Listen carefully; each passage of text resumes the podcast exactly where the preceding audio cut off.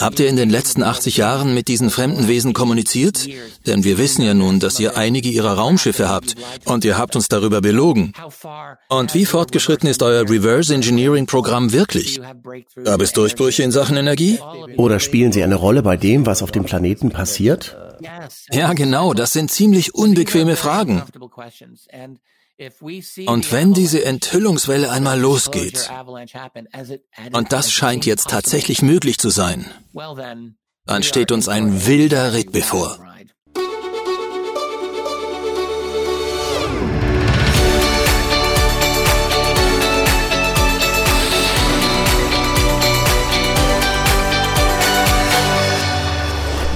Willkommen zurück bei Exo Magazin TV, dem Magazin für Freigeister.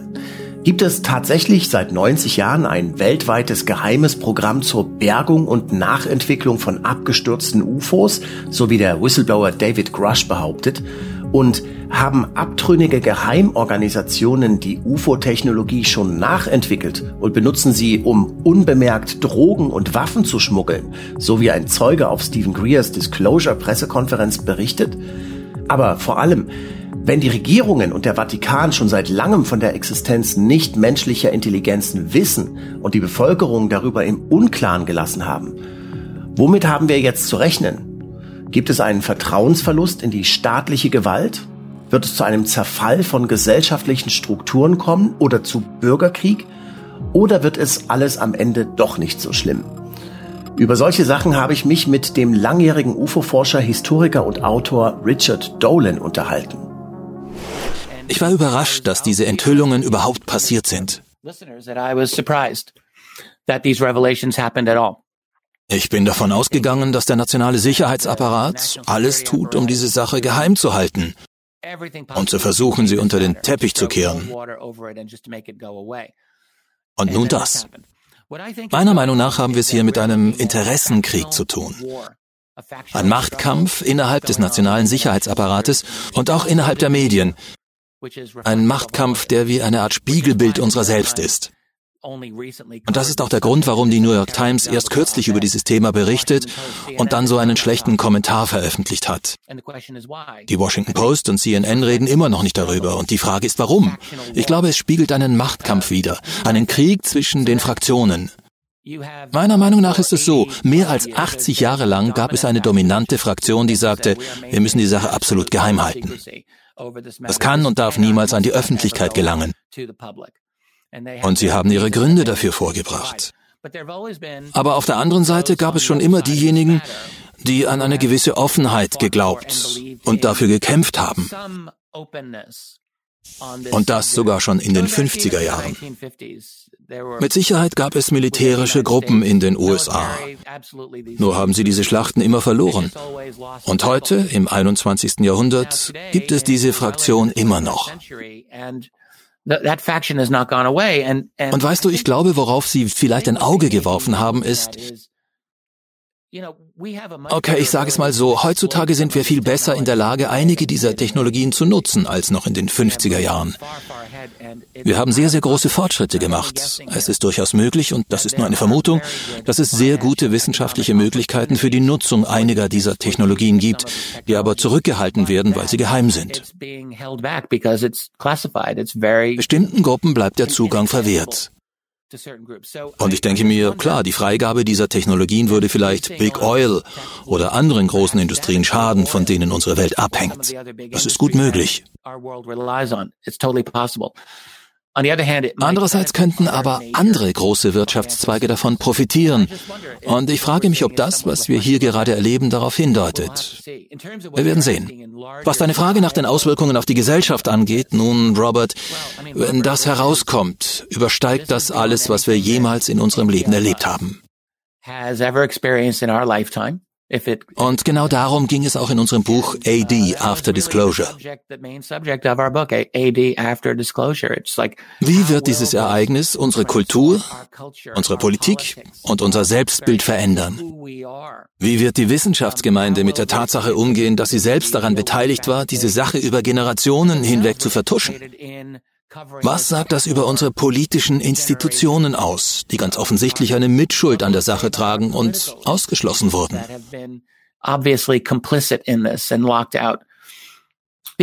Das hat Stephen Greer auf seiner Pressekonferenz übrigens angesprochen, falls du das erwähnen wolltest. Zum Beispiel die illegale Art der Vertuschung und die zahllosen Konsequenzen, die sich daraus ergeben. Und wir werden uns für den Rest unseres Lebens und darüber hinaus mit diesen Auswirkungen beschäftigen müssen. Die Folgen werden noch lange zu spüren sein. Ja, ja, und wir kommen ja auch gleich noch zu Stephen Greers Pressekonferenz. Ich wollte dich vorher noch etwas anderes fragen. Als ich von den neuen Whistleblower-Bestimmungen gehört habe, die für den National Defense Authorization Act fürs Haushaltsjahr 2023 vorbereitet wurden, da habe ich mich gefragt, wie es möglich ist, dass man ernsthaft Aussagen von Personen einbezieht, die an ultrageheimen Projekten für Reverse Engineering gearbeitet haben und die nicht unter die Aufsicht des Kongresses fallen. Reverse Engineering Craft that um, that is outside of uh, the scope of congressional oversight and how could they possibly have included this into an Wie konnten die das überhaupt in ein offizielles Gesetz reinschreiben? In dem Debrief-Artikel ist ja zu lesen, dass David Grush im Juni 2021 eine Beschwerde beim Inspector General der Geheimdienste eingereicht hat.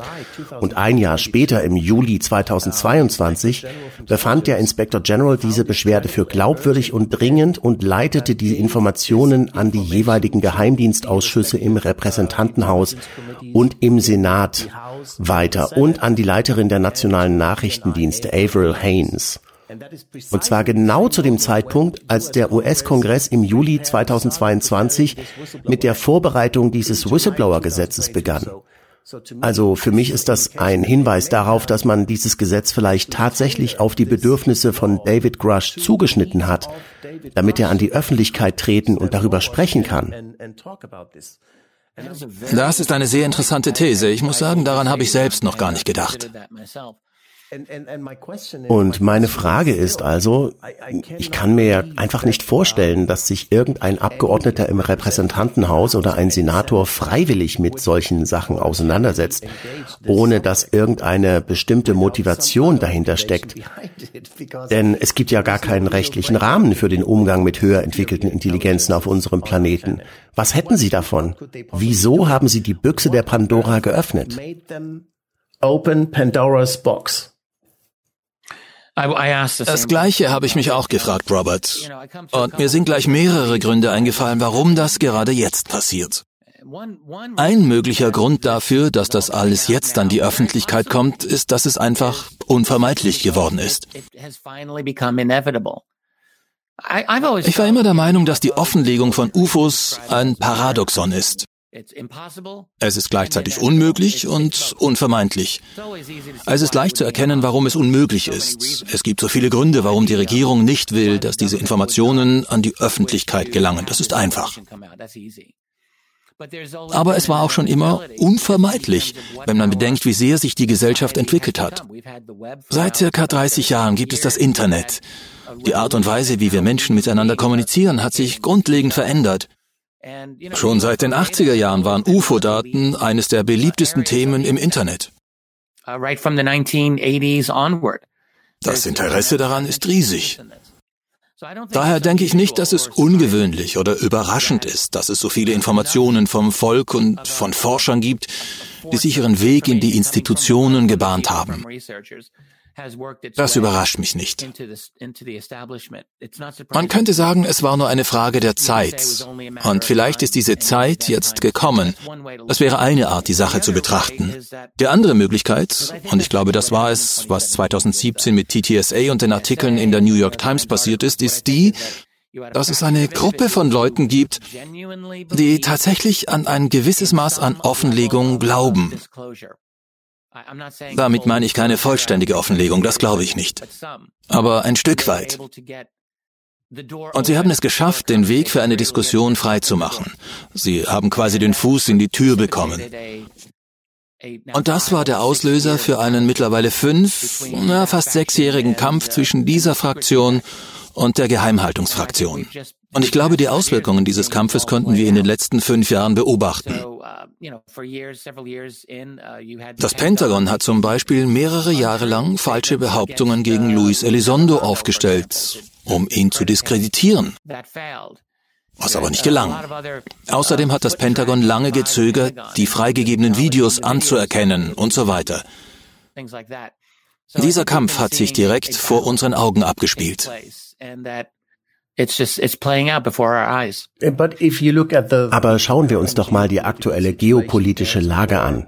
Ich meine, da gibt es gerade einen Krieg in der Ukraine, der im Grunde ein Krieg zwischen Russland und den USA ist. A war between Russia and the United States. Richtig. And, What could be the benefit for the United States? Welchen Vorteil hätte es denn für die USA, ein solches Geheimnis gerade jetzt preiszugeben? Auf den ersten Blick wirkt das doch so, als würden sie damit ihre eigene Position schwächen. Angenommen, sie hätten eine supergeheime, hochentwickelte Waffentechnologie, und im allerletzten Moment, wenn ihnen nichts mehr übrig bleibt, dann könnten sie immer noch ihre UFO-Laserkanone rausholen und auf den Kreml feuern oder sowas.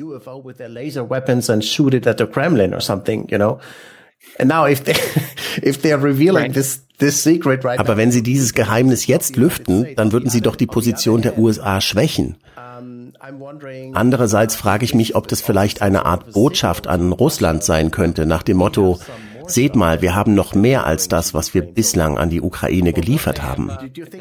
Glaubst du, da gibt es vielleicht einen Zusammenhang oder ganz offen gefragt, wie beurteilst du David Gross Enthüllungen im Zusammenhang mit der geopolitischen Situation?